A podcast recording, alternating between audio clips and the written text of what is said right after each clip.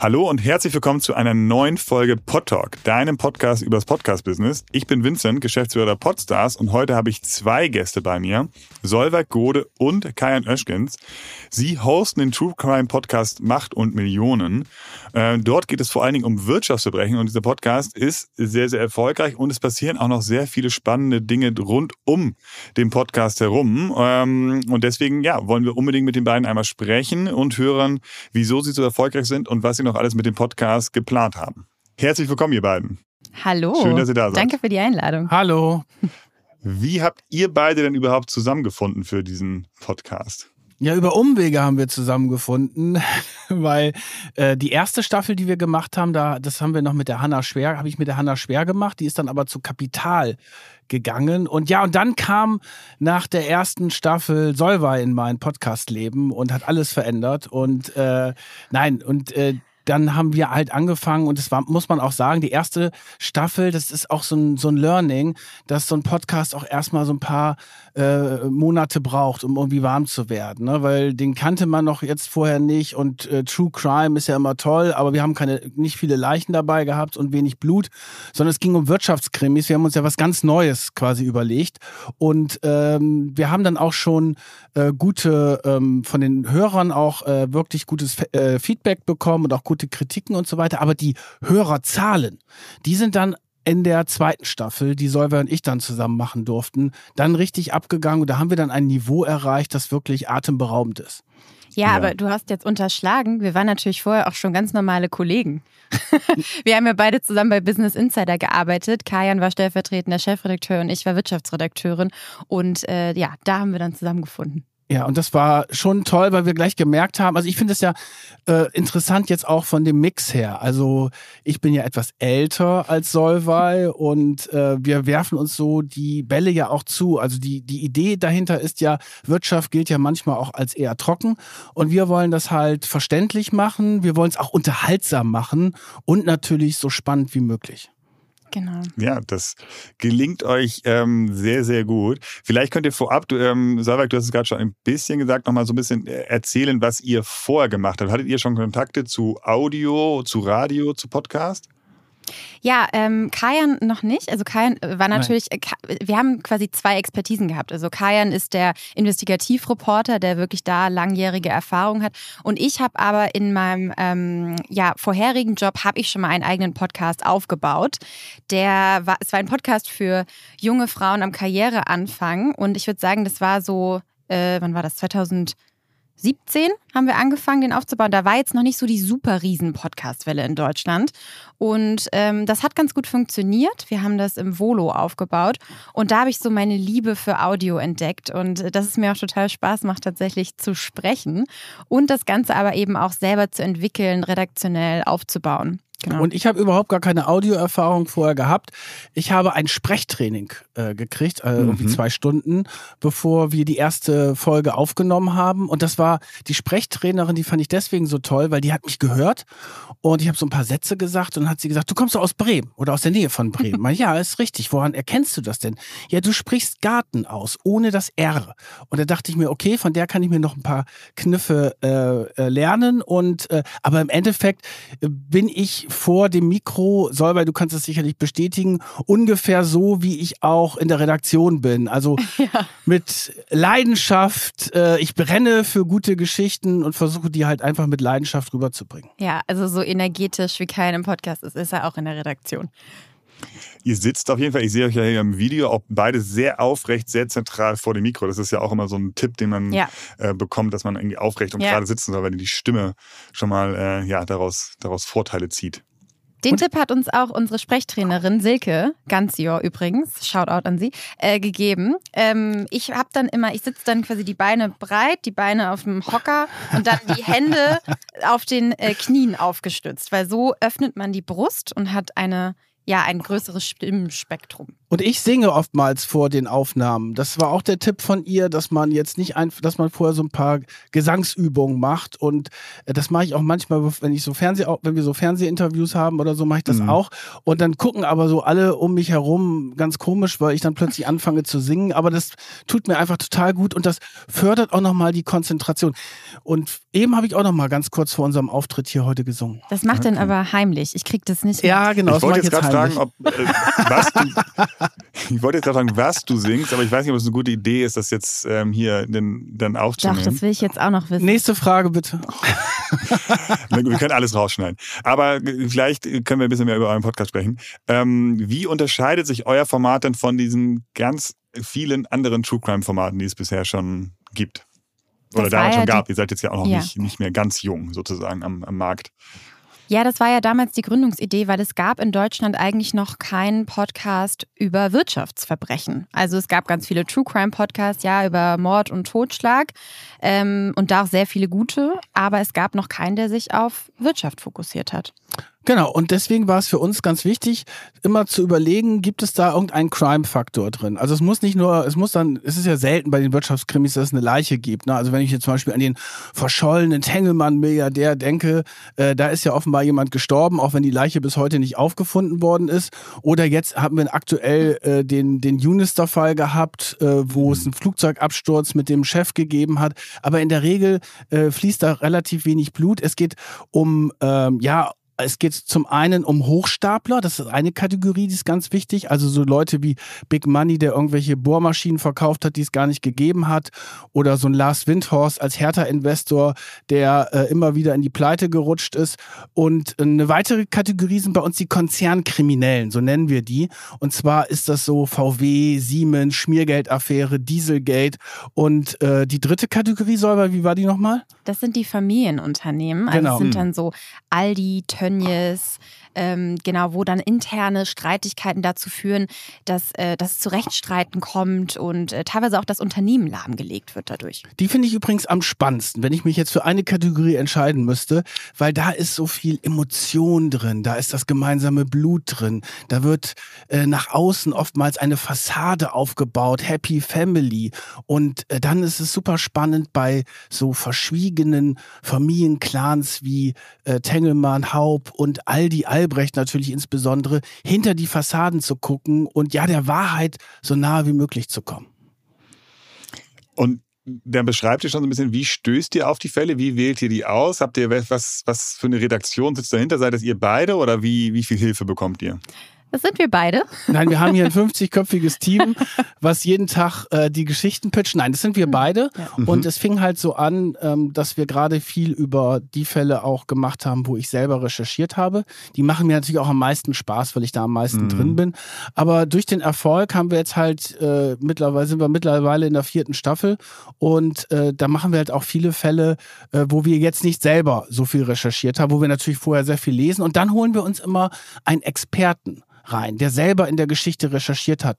Also wir haben zum Beispiel letztes Mal den Schmiergeldskandal äh, beim Pharmaunternehmen Ratio Farm gemacht und mhm. hatten dann den Markus Grill drin, ein super netter, äh, kompetenter Kollege, der diese Affäre damals für den Stern enthüllt hat, so dass wir, auch wenn wir selber nicht die Geschichte recherchiert haben, mit den Gesprächspartnern ja die Gefühle von Insights wirklich auch mhm. äh, liefern können. Ja, und vielleicht sonst noch ähm, wir suchen den Fall danach aus, eben gibt es eine Straftat, die damit in irgendeiner Art und Weise in Verbindung steht letztendlich. Mhm. Also manchmal geht es auch nur um Macht und Millionen tatsächlich. Ne? Also das ist wichtig, dass der, dass der Fall letztendlich diese zwei Faktoren, die auch unser Name enthält, letztendlich auch beinhaltet. Und ähm, wir versuchen dann auch in der Staffel Auswahl darauf zu achten, dass wir unterschiedliche mhm. ähm, Folgen haben. Also dass es jetzt nicht immer nur um Hochstapelei geht, sondern auch mal um Korruption, um irgendwie Insolvenzverschleppung oder sowas. Also verschiedene Arten von Wirtschaftskriminalität. Und auch, und auch die, dass wir verschiedene Branchen aufbohren. Also die Pharmabranche haben wir jetzt zum ersten Mal gemacht. Wir hatten jetzt auch in dieser Staffel einen Fall über den Kunstbetrüger äh, Achenbach, wo wir das erste Mal uns mit diesem Kunstmarkt beschäftigt haben. Also wir möchten auch durch die ja auch unterhaltsame Weise natürlich viele Leute dafür begeistern, aber sie sollen auch irgendwie so ein bisschen was mitnehmen. Und äh, ich finde es auch interessant, äh, unsere Aufgabe als Journalisten ist es ja eh, die Geschichten runterzubrechen. Und ich habe mich ja zum Beispiel lange gewehrt, dagegen Cum-Ex zu machen, weil das so unglaublich mm. kompliziert ist und ja. alle nur gesagt haben, oh Gott, und was ist dann mit diesem Karussell und Dividenden und so weiter und so fort. Und irgendwann habe ich mich dann von Solvay breitschlagen lassen und habe hab gesagt, okay, wir machen jetzt auch Cum-Ex und dann haben wir halt als Experten den Fabio De Masi, den früheren Bundestagsabgeordneten der Linken, ja, dabei gehabt und der konnte das halt richtig gut ja. runterbrechen. Mhm. Das finde ich total wichtig. Und dann haben uns wirklich danach Leute geschrieben, oh, jetzt habe ich zum ersten Mal Cum-Ex richtig verstanden. Und das ist natürlich toll. Und wie viel, also ihr habt das jetzt so ein bisschen beschrieben, wie eine Folge aufgebaut ist, wie ihr die Experten noch dazu holt. Könnt ihr das irgendwie an Stunden festmachen? Wie viel, wie viel Aufwand äh, an Recherche steckt in einer Folge? Das ist schwer, weil sich das natürlich auch über Wochen teilweise zieht, je mhm. nachdem, mit wem wir da im Vorfeld noch sprechen, ob wir nochmal selber nachrecherchieren, bei nochmal ein paar Leuten anrufen. Ähm, also ich denke also mal, dass wir, wir lesen schon mehrere Tage. Ja, also ich denke mal, für eine Folge brauchen wir halt mehrere Tage, die wir da äh, investieren und recherchieren, dann auch nochmal die Gesprächspartner, das sind ja häufig auch Kollegen, die wir dann äh, dazu holen, mit denen dann auch noch mal länger sprechen. Die Aufnahme selber, die funktioniert mittlerweile so, dass es eigentlich ja, nein, nein, aber da ist es wirklich so, wie die Folgen sind ja meistens so zwischen 50 und 60 Minuten lang mhm. und äh, wir nehmen im Endeffekt vielleicht 10 Minuten länger auf, die wir dann irgendwie rausschneiden. Also das funktioniert eigentlich mittlerweile sehr gut, weil das merkt man dann auch. Ne? Mit der Zeit entwickelt man dann auch so ein besseres Gefühl. Da weiß man schon fast, äh, äh, was, da ahne ich schon, was Solva jetzt sagt oder sie ahnt das bei mir. Und äh, für uns ist es halt auch total wichtig, dass wir diesen Podcast auf Augenhöhe machen. Also nicht ich, der äh, Experte und Investigativreporter und die Solva fragt mich da so ein paar Sachen. Ich finde es total wichtig, diese unterschiedlichen Gedanken auch, weil wir ja zwei verschiedenen Generationen mhm. angehören, mhm. da immer wieder reinfließen zu lassen. Und ich glaube, das macht auch den Erfolg des Podcasts aus. Ja, ich glaube, das ist auch der Grund, warum wir vielleicht ganz gut ankommen, weil wir eben diese unterschiedlichen äh, Sichtweisen auch da legen und ähm, wir auch ja uns aber auch sehr gut ergänzen einfach. Ich glaube, wir sind ein ganz gutes Duo. Und wir haben noch nie, wir haben uns noch nie gestritten. Das können wir jetzt auch mal in diesem Podcast hier exklusiv verraten. Ja. Ja, das, also, dass ihr ein gutes Duo seid, das merkt man euch auf jeden Fall als, als Hörer ähm, sehr gut an. Aber gut, dann kann man schon mal so festhalten, dass äh, der, der Podcast nimmt schon einen, einen relevanten Anteil in eurem Berufsleben ein. Und jetzt ja, wird auch Fall. genau stark genickt. Ähm, und ihr seid ja echte Investigativjournalisten. Glaubt ihr, dass so Investigativjournalismus und Podcast, ist das so ein Match made in heaven? Total. Ich glaube, die Leute lieben halt spannende Geschichten. Das ist ja auch der Grund für den Erfolg von True Crime generell. Und natürlich ähm, merke merk ich auch immer wieder, ähm, dass die Leute das dann auch besonders begeistert sind, wenn sie echte Insights haben. Und wenn man wirklich, ich bin eh der Fan der originären, exklusiven, investigativen Geschichte. Ich glaube, das merkt man ja auch, es ist ein Riesenmarkt momentan dafür da. Es gibt Netflix-Produktionen dazu und ähm, auch der, die Kollegen vom Spiegel oder von der SZ, die machen ja über ihre investigativen äh, Recherchen auch mehrteilige Podcasts. Ich glaube, da ist ein Markt dafür da, weil du hast natürlich mittlerweile im Journalismus auch so die Geschichte, dass ja die eine oder andere Redaktion vielleicht auch eher von der ein oder anderen Redaktion abschreibt und äh, deswegen äh, ist es total wichtig, dass du eigene Geschichten hast und auch selber was rausbekommst. Wir haben das ja gerade erlebt. Wir haben ja bei Business Insider diese große RBB-Geschichte äh, enthüllt und das mhm. hat uns natürlich einen unglaublichen Push nochmal gegeben, weil ganz viele Leute jetzt plötzlich mit Business Insider in Berührung gekommen sind. Das ist natürlich für uns als junge Medienmarke auch total wichtig. Und daran merkt man, dass diese äh, du, du, musst heutzutage als Medienmarke, gerade wenn du so in unserem Bereich Wirtschaftsjournalismus unterwegs bist, dann brauchst du Brand Stories, dann brauchst du mhm. relevante Geschichten, die mit deiner Marke verbunden sind. Und das ist uns jetzt bei dieser RBB-Affäre natürlich toll gelungen, aber das ist auch ein Grund, warum wir diesen Podcast Macht und Millionen machen. Ja, sehr, sehr, sehr spannend. Und um da vielleicht nochmal so ein bisschen podcast-spezifischer einzusteigen, Ihr hattet das am Anfang schon ein bisschen gesagt. Also ihr habt ja diese Staffellogik. Vielleicht könnt ihr da nochmal sagen, mhm. wie sich das entwickelt hat, weil das finde ich bei euch jetzt aus äh, mit der Podcast-Brille sehr, sehr spannend, dass ihr, äh, wenn man sich die Podcast-Charts anguckt, sind es ja sehr viele Formate, die so always on sind. Ne? Also immer mittwochs kommt eine neue Folge oder zweimal die Woche kommt eine neue Folge und da sind wenig Pausen drin jetzt. Ne? Das, äh, ihr habt jetzt einen, einen Weg ähm, gewählt, dass es halt auch mal längere Pausen gibt. Trotzdem seid ihr erfolgreich. Wie, wie seid ihr da vorgegangen und wie plant ihr auch ähm, langfristig da, damit vorzugehen? Wie wird es noch viel mehr Folgen geben oder fühlt ihr euch damit erstmal so ganz wohl? Also Stoff für weitere Folgen haben wir auf jeden Fall genug. Wir haben da auch eine sehr aktive Community, auch auf Instagram. Und wir kriegen auch noch äh, Hörermails oder HörerInnen-Mails. Mhm. Ähm, Viele Fälle sind Ideen ja. von Hörern, die, ja, die wir tatsächlich, machen. Tatsächlich, ne? genau. Und die sind da wirklich sehr auch dahinter. Ähm, also da, der Stoff wird uns auf gar keinen Fall ausgehen. Wir haben diese Staffellogik gewählt, einfach auch um äh, vorproduzieren zu können, mhm. weil sonst kommen wir auch einfach nicht hinterher mit der Arbeit. Das ist ganz einfach so, weil wenn der, wenn die Folge dann auch wirklich gut produziert werden soll und vor allen Dingen auch gut recherchiert werden soll, braucht man dafür einfach Zeit. Das ist so. Und wir gehen beide auch noch unserem Tagesjob quasi nach. Wir sind beide auch noch ganz normal hier bei Business Insider als Journalisten tätig. Du als mhm. Chefredakteur, ich noch als Wirtschaftsredakteurin und schreibe da auch noch Artikel. Ähm, ja, das also, ist natürlich dann einfach so. Genau, die Idee ist, wir machen äh, zehn Folgen hintereinander. Mhm. Dann machen wir meistens so zwei Monate Pause. In den Pausen senden wir dann häufig die kompletten Interviews mit den Experten, die immer nur ausschnittsweise dann in den Folgen drin waren. Und ich finde es auch erstaunlich, dass ähm, die äh, Hörerzahl echt äh, sehr stabil geblieben mhm. ist, trotz dieser, trotz dieser Staffelpause. Und wir haben ja mittlerweile ein Abo-Modell eingeführt, äh, mhm. äh, letztes Anfang äh, dieses Jahres, wo wir ähm, ja einen Macht- und Millionen-Club aufgemacht haben. Und wer Mitglied in diesem Macht- und Millionen-Club werden möchte, der muss jeden Monat 3,99 zahlen und Dafür kriegt er die erste Staffel, ist hinter der Paywall. Und, und das finde ich total erstaunlich, weil da, das haben wir ja auch ausprobiert und wussten auch nicht, ob das funktioniert oder nicht. Mhm. Äh, die können die Folge eine Woche früher hören. Also mhm. es kommt immer eine Woche der erst der Club und eine Woche danach free. Und es gibt wirklich, wir werden jetzt natürlich keine internen Zahlen nennen, aber es gibt wirklich eine nennenswerte Gruppe, äh, eine beträchtliche Gruppe, die äh, diese 3,99 im Monat ausgibt. Und was wir auch gemerkt haben durch diesen Club ist, dass dann auch noch viel mehr Community-Gedanke mhm. ja. dabei ist. Also wir hatten das jetzt zum Beispiel so, dass wir äh, gerade unsere Buchpremiere gemacht haben und dann haben wir aus dem Macht- und Millionen-Club drei Hörerinnen dabei gehabt, die dann mhm. im Journalistenclub im Springer dabei waren. Und das war natürlich ein unvergesslicher Abend für die.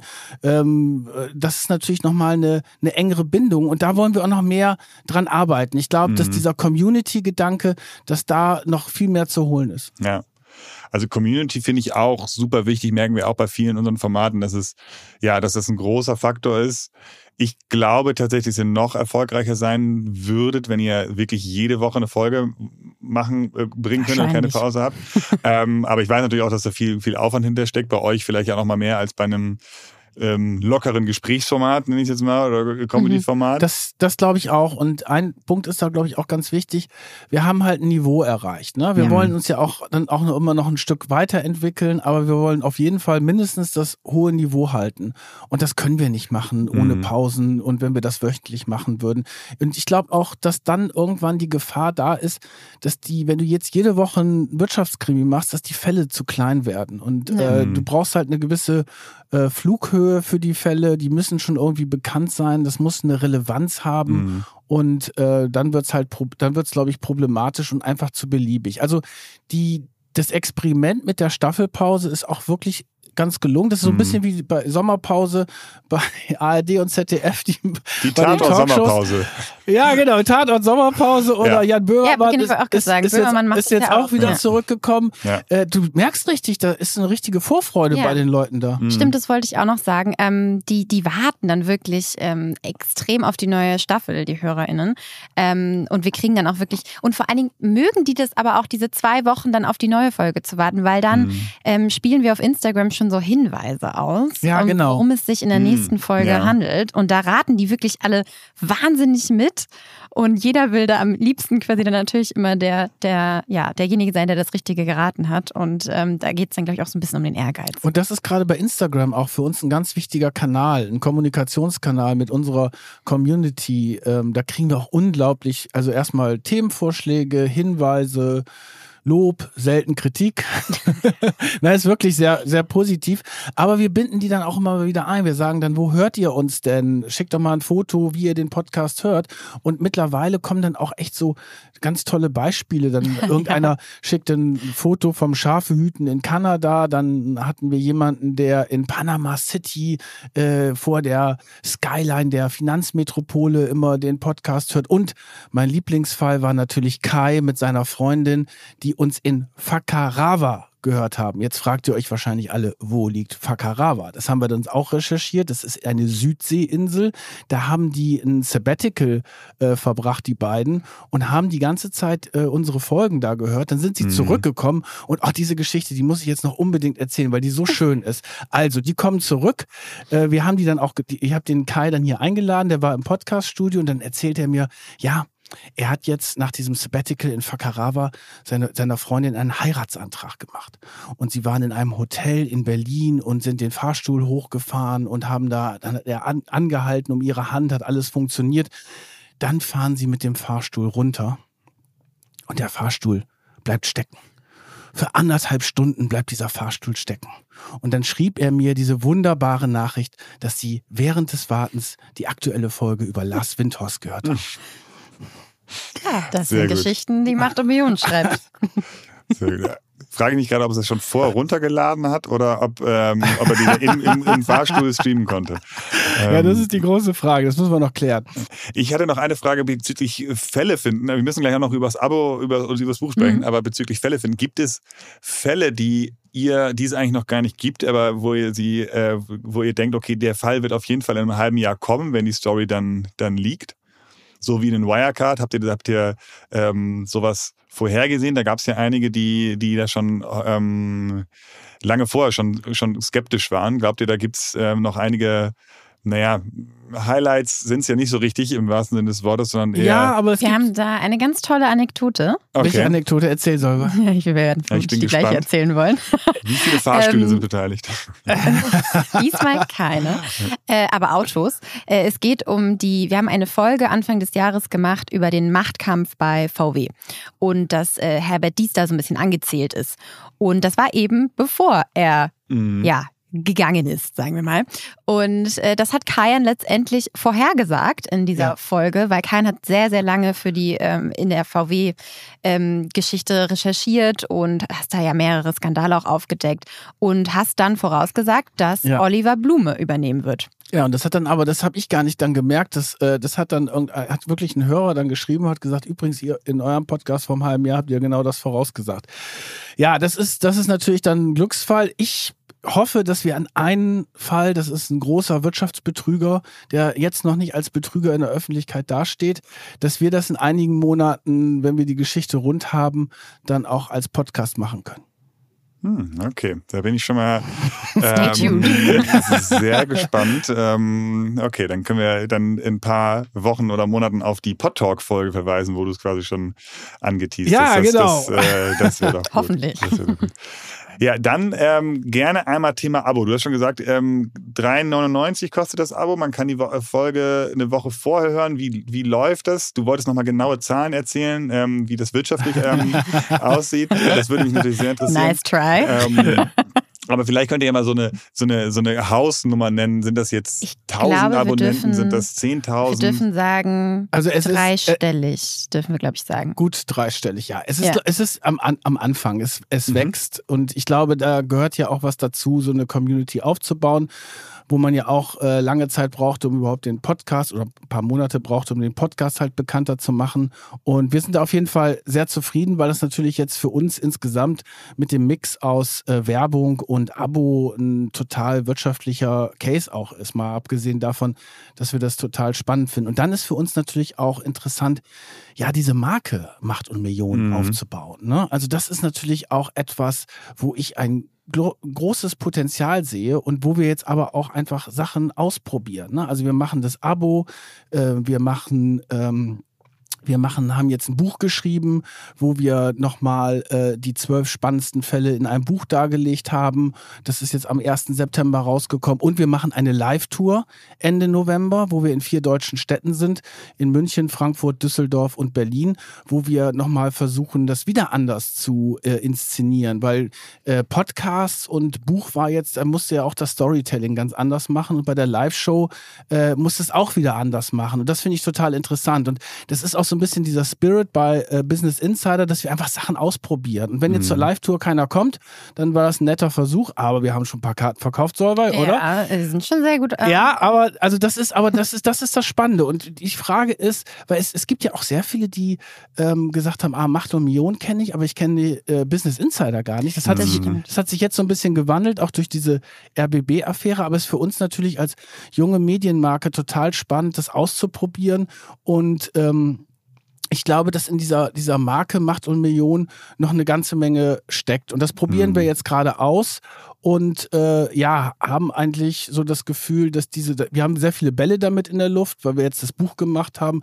natürlich die, die, die Podcasts weitermachen, die Live-Tour vorbereiten und, aber das ist halt total spannend. Und, und dann musst du ja auch immer was, wieder was Neues machen. Wir können jetzt nicht die Live-Tour machen und mhm. da irgendwelche alten Fälle erzählen, mhm. sondern da muss, da müssen wir dann halt auf dieser Live-Tour dann auch ein das erste Mal einen Fall dort auf der Bühne bringen, den wir vorher noch nicht als Podcast gemacht mhm. haben. Und da haben wir uns jetzt entschieden, das können wir hier mal auf, äh, das, das Rätsel lösen. Äh, da haben wir uns jetzt dafür entschieden, diese Schlesinger RBB-Affäre, die ja ah, äh, aktuell, unglaublich ja. aktuell auch ist, dass wir die erstmals auf der Bühne dann erzählen. Und die haben wir vorher noch, die machen wir jetzt extra deswegen nicht auch vorher als Podcast-Folge. Ja, sehr spannend, sehr spannend. Ja, vielleicht noch zu dem Abo-Thema, wenn ich ja. noch kurz darf. Ähm, da waren wir auch wirklich einer der Pilot-Podcasts in Deutschland, die das das erste Mal gemacht haben, weil das ist in den USA ein Thema gewesen. Ähm, da gab es dann so Patreon und sowas, wo das über Spenden lief. Ähm, das war aber hier noch gar nicht so gelernt, dass man für Podcasts überhaupt Geld bezahlt. Das muss, ähm, mhm. da musste man auch sehr, sehr viel äh, Aufklärungsarbeit quasi auch innerhalb der Community ähm, machen und erklären, wie funktioniert das überhaupt. Ja. Wir wussten halt auch überhaupt nicht vorher, wie das Produkt überhaupt bei den Streaming-Plattformen aussehen wird.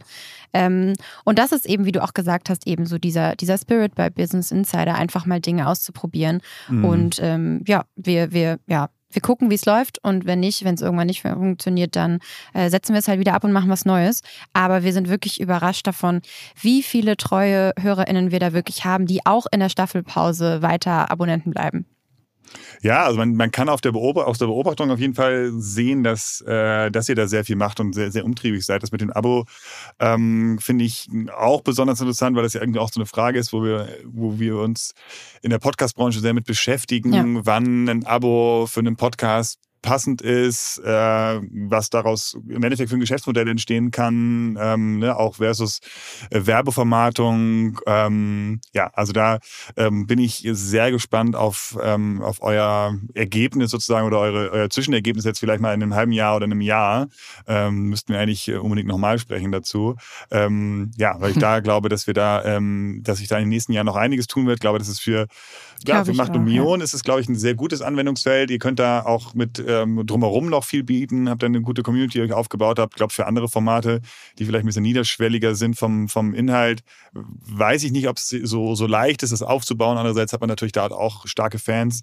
Ähm, aber das ist, ähm, ja, ist äh, ein sehr interessantes äh, Thema. Und genau, Live-Tour habt ihr angesprochen. Ihr wart ja auch bei uns schon auf dem OMR-Festival. Ja, das war ähm, toll. Ja, das war schön. Wenn ich so viel äh, verraten darf oder so viel erinnere, dass ihr wart ja auf unserer auf unserer OMR Stage, die war äh, proppevoll. Ähm, also alle, alle Plätze davor, ihr seid jetzt nächste Woche, also wir nehmen gerade am 14.09. auf, seid auf dem Reeperbahn Festival und ich hatte ja. schon mhm. verraten, ihr wart seit zum ersten Mal auf dem Reeperbahn Festival. Da machen wir mit Potsdach auch, äh, Potsdach auch ein paar kleinere Aufnahmen sozusagen, kleinere Geschichten und da seid ihr am Start, wo wir uns sehr, sehr freuen. Ähm, und ihr habt jetzt ja, um da noch mal ein bisschen ausführlicher darüber zu sprechen, das Buch herausgebracht. Hast du schon gesagt, kommt jetzt 1. September ist es rausgekommen. Genau. Ähm, zwölf Fälle. Wieso seid ihr jetzt überhaupt auf die Idee gekommen, ein Buch zu machen? Weil ihr ja eh Journalisten seid, das irgendwie naheliegend ist. ähm, also, jetzt ist so von, äh, von Podcast so digital ein Buch zu machen. Ähm, ja, ist, erschließt sich mir jetzt nicht äh, zuallererst. Ich hätte gedacht, ihr macht daraus erstmal eine große, eine große Netflix-Serie. Ja, ja der Verlag ist auf uns zugekommen, ne? Also, ja, also wir wurden da angesprochen. Genau, das ist sowohl bei der Live-Tour als ein, exter ist ein externer Konzertveranstalter mhm. oder Eventveranstalter auf uns zugekommen und hat gesagt, da läge Potenzial, das wollen wir mal ausprobieren. Dann haben wir gesagt, das probieren wir aus und beim äh, Buch ist halt der Berlin Verlag, der zum Piper Verlag gehört, auf uns zugekommen und hat gesagt, wir probieren das jetzt auch mal aus, äh, ob das funktioniert, einen Podcast zu machen und danach ein Buch dazu. Und das ähm, finde ich das, also ich finde es natürlich deswegen auch toll, weil mein großer Traum mhm. war es immer, mal ein Buch zu schreiben. Und dazu bin ich bisher noch nicht gekommen. Mhm. Und äh, dieser Moment, als die ersten beiden Exemplare jetzt vor wenigen Wochen zugeschickt worden sind und man dieses Buch in der Hand hat, ist echt was Besonderes. Und äh, ich freue mich auch jedes Mal, wenn ich, ich gucke jetzt immer in diesen Buchläden und so, bin immer ganz enttäuscht, ah, die haben es jetzt gerade nicht da, da muss es bestellen, weil Logistikgeschichte ist ja mhm. momentan sehr, sehr schwierig. Mhm. Aber ich, bei, bei Dussmann haben wir es jetzt gesehen. Da haben ja. wir, glaube ich, auch demnächst eine Lesung. Genau. Und das ist schon was, das ist schon was Emotionales, so ein Buch. Ich bin natürlich auch immer noch großer Printfan, habe da die meiste Zeit meines journalistischen äh, meiner journalistischen Laufbahn verbracht. Und ähm, ich bin gespannt, ob das äh, Experiment äh, funktioniert. Und äh, der, das ist jetzt ganz gut angelaufen. Wir haben auch, waren jetzt auch schon in mehreren Sendungen im Fernsehen und bei YouTube-Kanälen, haben dazu Interviews gegeben und ich finde es auf jeden Fall spannend, das mal auszuprobieren. Vor allen Dingen haben wir diese tolle Buchpremiere bei uns im Journalistenclub im 19. Stock gemacht mhm. und haben, haben das halt auch einfach ein, ein Stück äh, zelebriert und äh, ich glaube, dass auch ein Markt da ist, auch für diese Geschichten, weil äh, das sind ja alles große Skandale, die wir da drin haben. Eine Rotlichtaffäre bei VW, äh, äh, Aldi Familienstreit, Tengelmann Verschwinden des äh, Chefs, Anna Delvey, äh, zwölf große Wirtschaftskrimis. Das sind ja, es ist ja auch so ein Stück Zeitgeschichte, was dahinter steckt. Und äh, ja, wir sind gespannt, wie es anläuft. Auf jeden Fall sind wir beide sehr froh. Das hat uns ja der, das quasi im Winter haben wir das ja geschrieben. Da kann man das ja machen, wenn es äh, dunkel ja. und düster ist. Und äh, ist auf jeden Fall eine, eine spannende Geschichte und wir haben uns sehr gefreut, dass das Buch jetzt rausgekommen ist. Ich glaube auch, dass wir dadurch nochmal andere Zielgruppen erreichen, weil ja. die Menschen, die lesen, sind wahrscheinlich eher andere, die Podcast hören. Also ich glaube, unsere Hardcore-Fans werden es wahrscheinlich so oder so kaufen oder haben es auch schon gekauft und schicken uns Bilder. Ähm, aber dass man dadurch echt nochmal ältere Menschen vielleicht auch erreicht. Also die Buchzielgruppe sind ja eher tendenziell etwas älter und weiblich. Und ähm, dass wir dadurch vielleicht eben auch nochmal ein paar mehr ja, andere Menschen erreichen. Genau, beim Podcast haben wir so eine Kernzielgruppe von 25 bis 35. Das ist die Hauptzielgruppe, die uns ja, hört. Ja, und relativ ausgeglichen, ja. männlich-weiblich, ja. genau. Ja, ein bisschen mehr männlich, ne, weil es Wirtschaft ist. Ein bisschen mehr, aber mhm. es ist, schwankt natürlich auch immer. Mhm. Ja, bin ich auch sehr gespannt, wie die, wie, die, welchen, welchen Einfluss äh, das Buch auf eure Community und vielleicht auch auf eure Reichweite haben wird.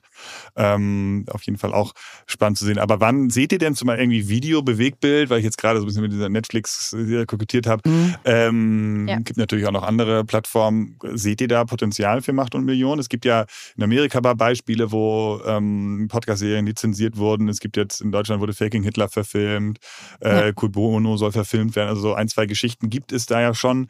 Ähm, wie seht ihr da das für euch? Äh, Dirty John zum Beispiel auch in den USA war ja auch super. Da habe ich erst den Podcast gehört und dann gab es die Netflix-Serie. Falls mhm. du das mhm. noch nicht kennst, kann ich es nur empfehlen. Ähm, zwar von der LA Times auch, also auch journalistisch recherchiert. Wir sehen da sehr großes Potenzial, ist dann natürlich auch immer nur ein Zeit.